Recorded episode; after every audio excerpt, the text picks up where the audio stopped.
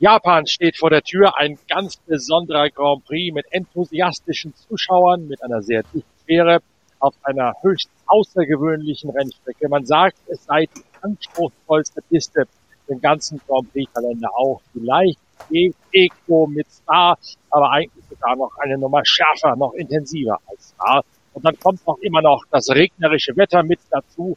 Und auch in diesem Jahr hat schon wieder angefangen zu regnen. Beginn des Wochenendes. In den Aufbautagen mussten die Teams und Mechaniker sich teilweise durch knöchelhoch Wasser warten, um die Infrastruktur aufzusetzen. Es ist also alles angerichtet, Inga Stracke, die Formel 1 Reporterin der Zeitschrift Pitwalk, für einen echten Klassiker des Rennjahres. Ja, ich liebe Suzuka. Das ist immer ein pures Happening, eine Wahnsinnsatmosphäre. Das ist Racing ohne Ende. Richtig richtig, klasse Mega-Action auf einem Kurs, der immer wieder als Fahrerstrecke bezeichnet wird, wo auch alle Piloten sich natürlich beweisen wollen und auf einem Kurs, wo die Fans einfach fantastisch sind. Also allein die Geschenke, die die den Fahrern machen, ja, selbstgebackene Kuchen, selbst gehäkelte Püppchen, die den Fahrern sogar ähnlich sehen äh, und diese Kostüme, also einfach wow, ist immer wieder toll.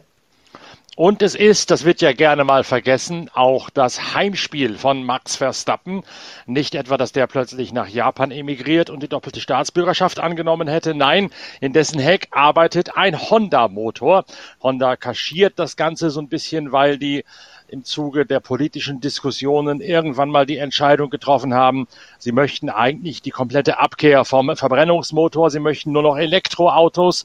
Und darum dürften sie in der Formel 1 ja eigentlich nicht mehr mit dabei sein, aber der Vertrag lief noch weiter, also musste man ja, obwohl man nicht wollte und hat deswegen gesagt, man zeigt es aber nicht so offensiv. Und prompt hat man sich zum Rückzug entschlossen, wurde man Weltmeister.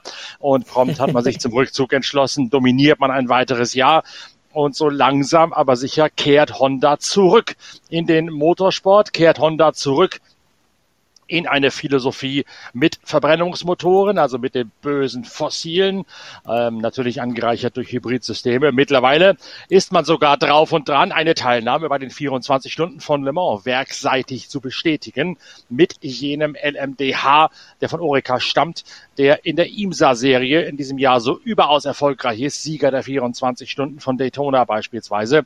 Das Ding heißt in den USA Acura, das ist die Nobelmarke von Honda, die es bei uns in Europa überhaupt nicht zu kaufen gibt. Und unter dem Acura-Banner ist man eben mit einem Hybridmotor in der ersten Liga der dortigen Sportwagen-Langstreckenszene unterwegs. Die Autos können baugleich auch in Le Mans und in der Sportwagen-WM laufen.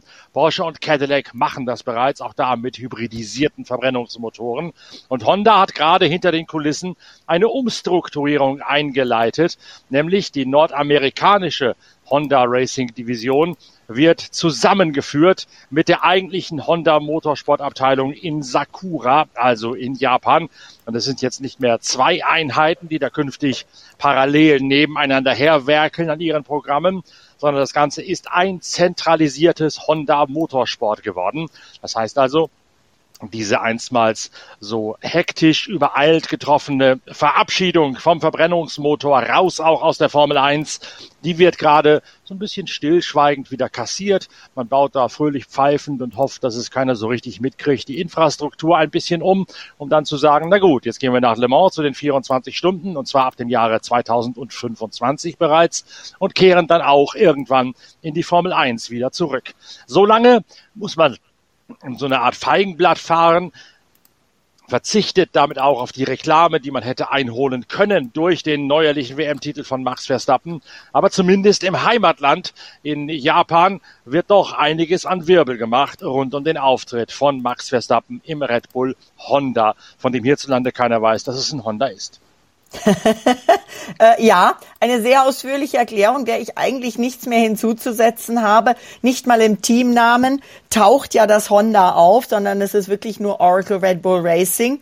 Und ähm, ja, äh, werden wir sehen, wie das weitergeht. Die wechseln ja dann die, weil du viel die USA angesprochen hast. Red Bull Racing wird ja tatsächlich dann ähm, demnächst ähm, mit Ford äh, antreten. Im Moment baut aber diesen Formel 1 Motor, wie du ja auch schon angedeutet hast, die, ähm, äh, wie heißt das, Engine, jetzt habe ich doch tatsächlich diesen komplizierten Namen dieser Abteilung bei Red Bull. Red Bull Powertrains, so heißt es, ganz genau. Aber das eben in Zusammenarbeit mit äh, Honda. Ja, und eben dieser Honda-Motor mit dem Red Bull und dem Max war sowohl im ersten Training als auch im zweiten Training heute im Morgengrauen deutscher Zeit auf P1. Gefolgt von den Ferrari im ersten Training der Carlos und im zweiten Charles und in beiden Trainings auf Platz drei Lando Norris und dann eben der jeweils andere Ferrari auf Platz vier. Also es war sehr einheitlich in diesen Trainings. Im ersten Training durfte der Japaner, der einzige Japaner im Feld, Yuki Tsunoda im Alpha Tauri, mal eben auf Platz fünf vorfahren.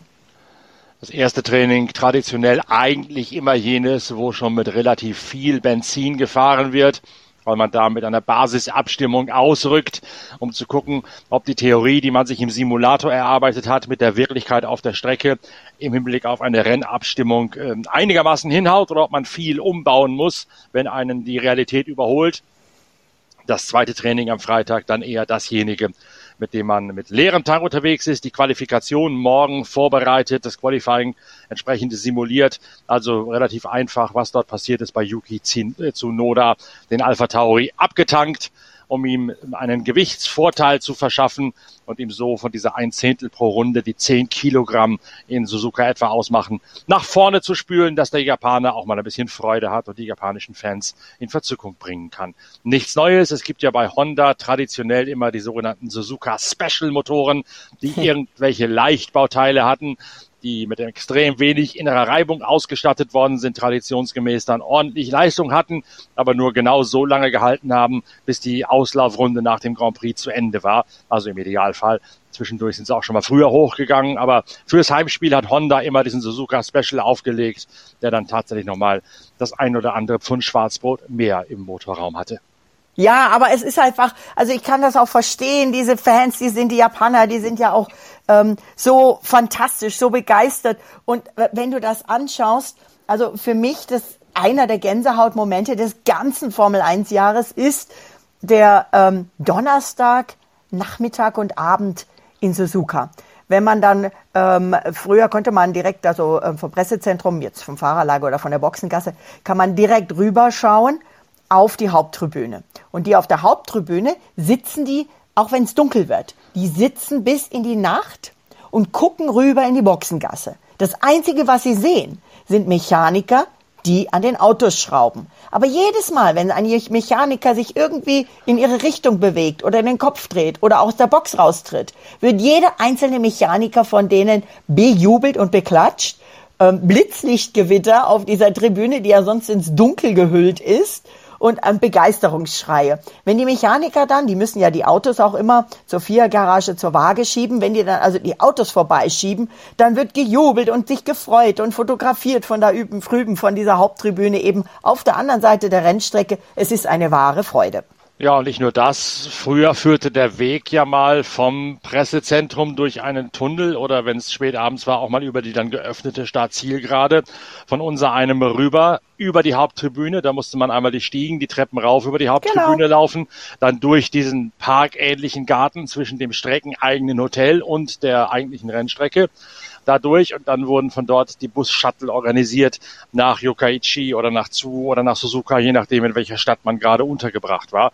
Und dann saß man eben, lief dann eben, erschöpft von des Tages Mühe und Last um 22 Uhr oder sowas rum, wo man Feierabend hat als Journalist im Pressezentrum, schleppt sich da diese Treppen rauf, die steilen, und dann sitzen da tatsächlich noch diese Fans, wie du es gerade gesagt hast, in der Dunkelheit und schauen dann auch einen bewundernd an, weil sie ja wissen, ja. der kommt da aus dem Inneren der Rennstrecke, ja. ist sowieso ein Ausländer. In meinem Fall, ich war, bin, bin relativ groß, mit mehr als 1,90 oder also eine ungewohnte Erscheinung für den Japaner als solchen, den kleineren. Dann also mit bewundernden Blicken angehimmelt zu werden, wie man da die Treppe hochkommt.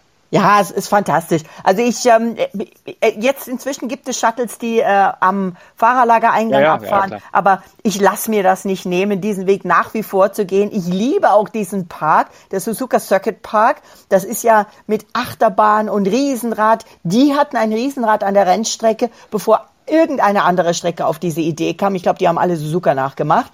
Und ähm, mit einer Bäckerei, die ganz ehrlich also ich war jetzt nicht viel in Frankreich unterwegs, aber abgesehen von meiner Lieblingsbäckerei in der Nähe von Monte Carlo, die besten Croissants auf diesem Planeten haben. Also fantastisch. Auch sonst gibt es in diesem Suzuka Circuit Land, wie das heißt, eine ganze Menge zu sehen und zu erleben.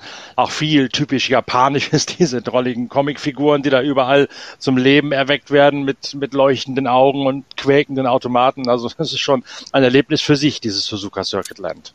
Ja, und ich habe vor Jahren mit ähm, einigen Jahren mit Mika, 2018 war es glaube ich, mit Mika Häkkinen äh, zusammengearbeitet, habe für ihn ein bisschen Pressearbeit gemacht und ähm, er hatte Mika Häkkinen ja schon lange äh, retired, schon lange im Ruhestand. Er hat immer noch eine unglaublich riesige, begeisterte Fangemeinde in Japan und äh, wir waren eben in diesem Suzuka Circuit Land auf einer Bühne, wo er ähm, ein, seine neue ähm, Social Media App vorgestellt hat und noch ein paar andere Sachen und einfach Fragen beantwortet hat. Und da saßen gefühlt 500 Japaner auf dem Fußboden, auf dem Asphalt. Alle. Stille. Du hättest wirklich, du hättest einen Kugelschreiber fallen hören können und ähm, haben andächtig gelauscht, was Mika erzählt. Und jedes Mal, wenn er fertig war und sie angeguckt hat, haben sie begeistert geklatscht und gejubelt und dann tschack, war wieder alle super still. Mhm, eine Disziplin. Ja, ja. Es war herrlich, war richtig, war eine tolle Veranstaltung. Aber ich glaube, wir sollten uns noch so ein kleines bisschen auf das aktuelle Geschehen äh, äh, konzentrieren. Ich hätte da so ein paar Kommentare von Max Verstappen, wie sich das Auto im Training angefühlt hat, wenn dich das interessiert oder die werten Podcast-Hörer. Interessiert mit Sicherheit, denn das ist ja extrem wichtig, um auch die immer noch wabernden Spekulationen über die Singapur-Niederlage ein bisschen zu entkräften. Denn ich bin sicher, Max Verstappen sagt, es läuft deutlich besser als vor Wochenfrist. Es hat sich heute gut angefühlt. Von der ersten Runde an war es eine Freude, das Auto zu fahren. Wir waren sowohl auf einer schnellen Runde als auch auf den längeren Runs stark und schnell unterwegs. Aber Max Verstappen und Red Bull, typisch, kommt gleich eine kleine Warnung. Der Reifenverschleiß ist hier sehr hoch, wird also im Rennen schwierig, schwierig, aber wir hatten einen guten Start. Er sagt, hinter mir, dieser Ausdruck, hinter mir, hinter mir ist alles super eng. Ferrari, McLaren sind nah dran. Äh, wir müssen uns auf uns selbst konzentrieren, unsere Leistung optimieren. Wenn wir das schaffen, können wir um die Pole Position fahren. Also nicht diese stolz geschwellte Brust, wir kriegen alles hin, aber doch, ich würde mal sagen, ähm, angenehm optimistisch, ohne ähm, zu überlegen zu klingen. Aber dann lass uns doch mal diese Aussage gleich ein bisschen zerpflücken und analysieren, denn wir haben ja in der aktuellen Ausgabe der Zeitschrift Pitwalk, Heft Nummer 74, das seit heute, seit Freitag im ganzen deutschsprachigen Raum im Handel ist, ein großes Essay drin, was Max Verstappen in Tateinheit mit dem RB19, also seinem Red Bull Honda, so stark macht. Und wenn der jetzt schon wieder sagt, die Reifen, der Reifenverschleiß ist sehr hoch, dann ist genau das eines der Themen, das wir da aufgreifen in der Geschichte, in der aktuellen Ausgabe unserer Zeitschrift Pitwalk. Nämlich, dass es eben nicht nur um die Aerodynamik des Autos geht, sondern auch maßgeblich um die Art, wie die Aufhängungen konzipiert sind, nämlich anders als bei allen anderen Grand Prix Boliden. Und dass das wiederum zusammen mit dem Fahrstil von Max Verstappen, der anders ist als jener von Sergio Perez, auch das erklären wir da, dass das also dafür sorgt, dass die Reifen auf eine fliegende Runde weniger hart belastet werden als bei anderen, aber dann im Rennen ins optimale Fenster hineinkommen. Also da passt die Aussage von Max Verstappen schon sehr genau zu dem, was in der neuen Ausgabe der Zeitschrift Pitwalk in dieser exklusiven Technikgeschichte drin steht. Heißt nichts anderes, als dass sie jetzt ein bisschen unterwegs sind, schon im, im, auf eine schnelle Runde den Reifen zum Arbeiten zu kriegen und dann ein bisschen defensiver arbeiten müssen mit der Aufhängungsgeometrie, um das über die Renndistanz hinzubekommen. Ganz genau. Und du verrätst ja auch, dass ähm, Adrian Newey etwas sehen kann, was kein anderer Mensch auf diesem Planeten sehen kann und deswegen seine Autos so gut konstruiert. Ich verrate jetzt nicht was, dafür müsst ihr die Geschichte lesen. Ich fand sie sehr gut. Aber nichtsdestotrotz haben die ähm, Bullen natürlich sogenannten Matchball, Matchball hier in diesem Wochenende am 16. von 22 Grand Prix. Wir erinnern uns, Imola musste ja aufgrund der Flutkatastrophe abgesagt oder verschoben werden, also nicht mehr dieses Jahr nachgeholt wird. Ähm, kann Red Bull an diesem Wochenende sich bereits zum Konstrukteursmeister krönen, wenn sie insgesamt im Rennen einen Punkt mehr schaffen als Mercedes. Das zumindest meine Rechnung. Und Ferrari darf nicht mehr als 23 Zähler oder mehr einfahren als Red Bull. Also das sind so die Kalkulationen. Aber Max Verstappen, der muss mindestens bis Katar warten. Also für den klappt es dieses Jahr in Japan nicht. Aber es gibt, glaube ich, wenig Zweifel daran, dass sie es schaffen werden, diesen einen Punkt mehr einzuheimsen. Also im Prinzip kann man da den Champagner schon kalt oder in diesem Fall vielleicht den Sake schon warm stellen. Absolut. Sake kalt, Sake warm. Ich trinke Sake in jeder Form. ähm, und ähm, weißt, wusstest du, ähm, wenn wir jetzt schon so bei Sake und solchen Sachen sind, es gibt auch bald Honig am Suzuka Circuit. Ja, das habe ich gelesen im Zuge der ganzen Berichterstattung über Sebastian Vettel mit seinem vermeintlichen oder tatsächlichen Comeback-Wünschen, die er da hat. Er hat also jetzt zwei Bienenhotels aufstellen lassen. Zehn! Zehn! Was, zehn, Donnerwetter. Zehn. Ja, jedes genau. Team, jedes Formel 1 Team hat ein Bienenhaus und das sind auch nicht diese kleinen Dinger, die man bei uns so im Baumarkt kriegt, sondern das sind richtige Häuser. Also ich würde mal sagen, die sind so brusthoch für die Formel 1 äh, äh, Piloten. Es waren alle Fahrer da. Jeder hat mitgeholfen, die Stöckchen und das Stroh und was es da immer gibt, in diese Holzhäuser, die Sebastian gebaut hat, reinzupacken. Und dann haben sie auch ihre Namen noch mit äh, Pinsel und Farbe draufgemalt. Ähm, ich weiß nicht, ob es den Bienen so gut gefällt an der Rennstrecke. Ich denke, die sollten da unbedingt noch ganz viele Bäume und Blumenwiesen und sonst was da noch dazu pflanzen, damit die Bienen ja auch was zu fressen haben. Oder zu, ja, fressen nicht, aber du weißt schon, was ich meine. Die Sache mit den Bienen und den Blümchen, ich weiß schon.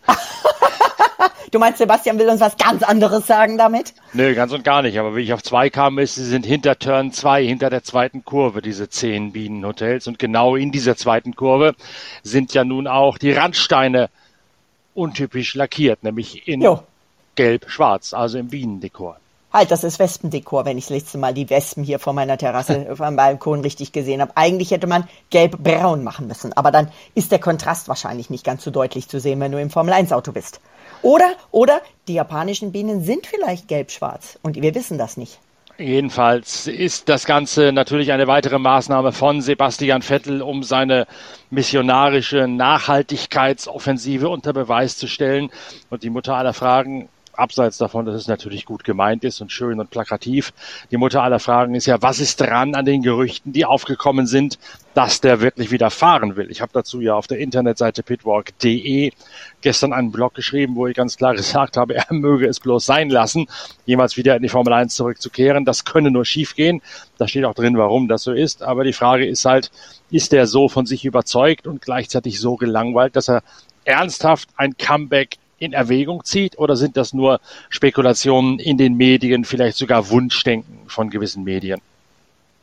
Also, dass sowas aufkommt, das ist ganz klar. Und als Sebastian irgendwie, als irgendwie der erste Gerücht, das erste Gerücht aufkam vor einigen Wochen, dass Sebastian in Japan sein wird, hatte selbst ich von ähm, bekannten, aber auch unbekannten Leuten Anfragen auf meinem Twitter-Account, ob denn Sebastian jetzt wieder fährt, ob er in Suzuka fährt, ob er ähm, Demo-Runden fährt mit seinem ähm, Nachhaltigkeitssprit befeuerten äh, Formel-1-Autos. Er ist ja auch in Goodwood gefahren. Also, ähm, dass, dass das Welle macht, ist klar. Ähm, sein ehemaliger Teamchef, ähm, Franz Toast, der sagt, Klar, wäre tragisch, wenn Vettel die Formel 1 nicht vermissen würde.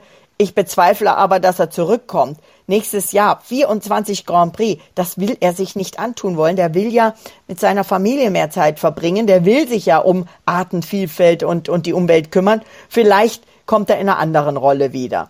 Also das kann ich mir vorstellen. Was äh, mir aufgefallen ist, also den, den Stoppelbart lässt er sich nach wie vor stehen, aber er hat im Vergleich zu Abu, Abu Dhabi letztes Jahr doch einen deutlichen Haarschnitt vornehmen lassen.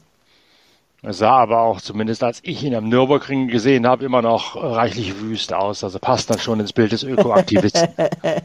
Ach, die müssen aber auch nicht so aus sein. Also das ist ja auch irgendwie so Klischee. Ne?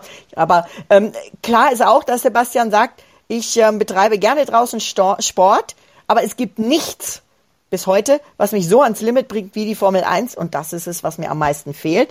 Könnt mir vorstellen, ähm, seine ähm, Britta Röske, seine PA-Managerin, Pressedame, die vielfältigst sehr aktiv und sehr gut arbeitet für ihn, die hat in anderer Funktion, völlig unabhängig von Sebastian, war die in Le Mans bei den 24 Stunden.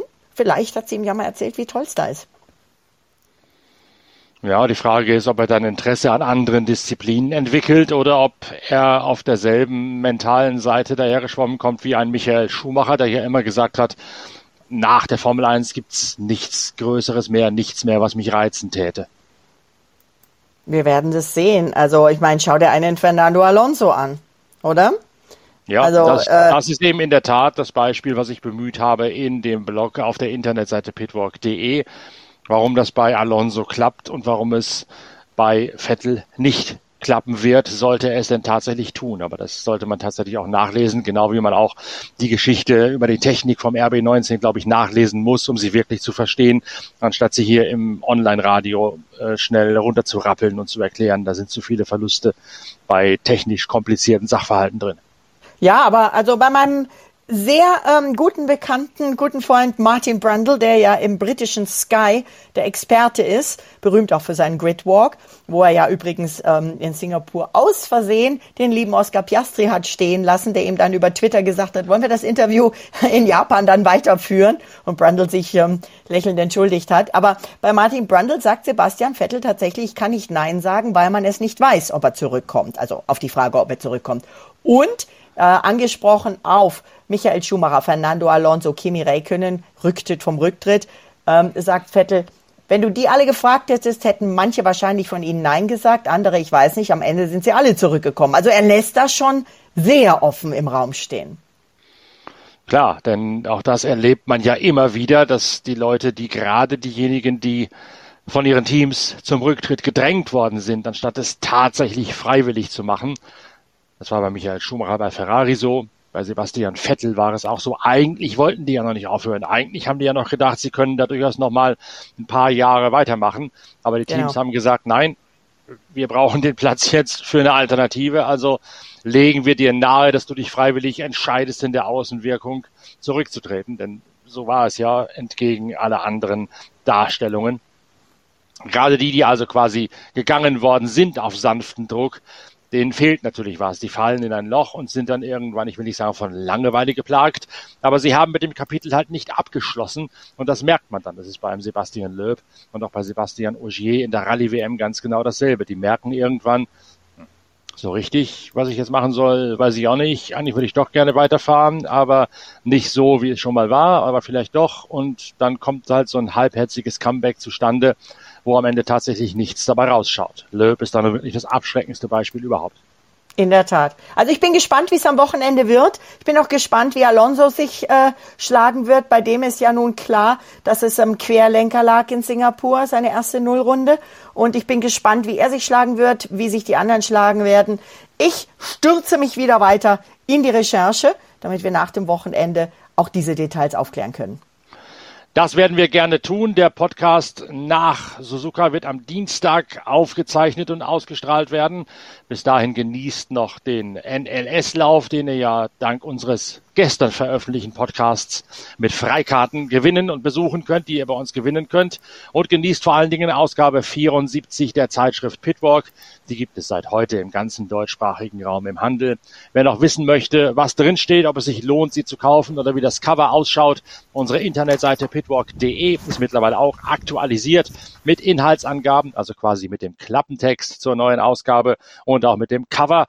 Einfach raufschauen und warten, bis der Slider es durchslidet oder bis ihr auf die Internetseite äh, pitwalk.de slash pitwalk draufkommt. Da könnt ihr euch das Heft direkt anschauen und gegebenenfalls auch gleich bei uns bestellen, wenn euch der Weg zum Zeitschriftenladen zu herbstlich, zu mühsam erscheint. Dann habt ihr es noch am Wochenende im Briefkasten. Wir hören uns bald wieder, nämlich mit der nächsten Ausgabe von Pitcast, dem Podcast eurer Lieblingszeitschrift Pitwalk am Dienstag. Bis dahin viel Spaß bei der Lektüre vom neuen Heft, Ausgabe 74. Schön, dass ihr dabei gewesen seid. Empfehlt uns weiter. Euer Norbert Ockenger.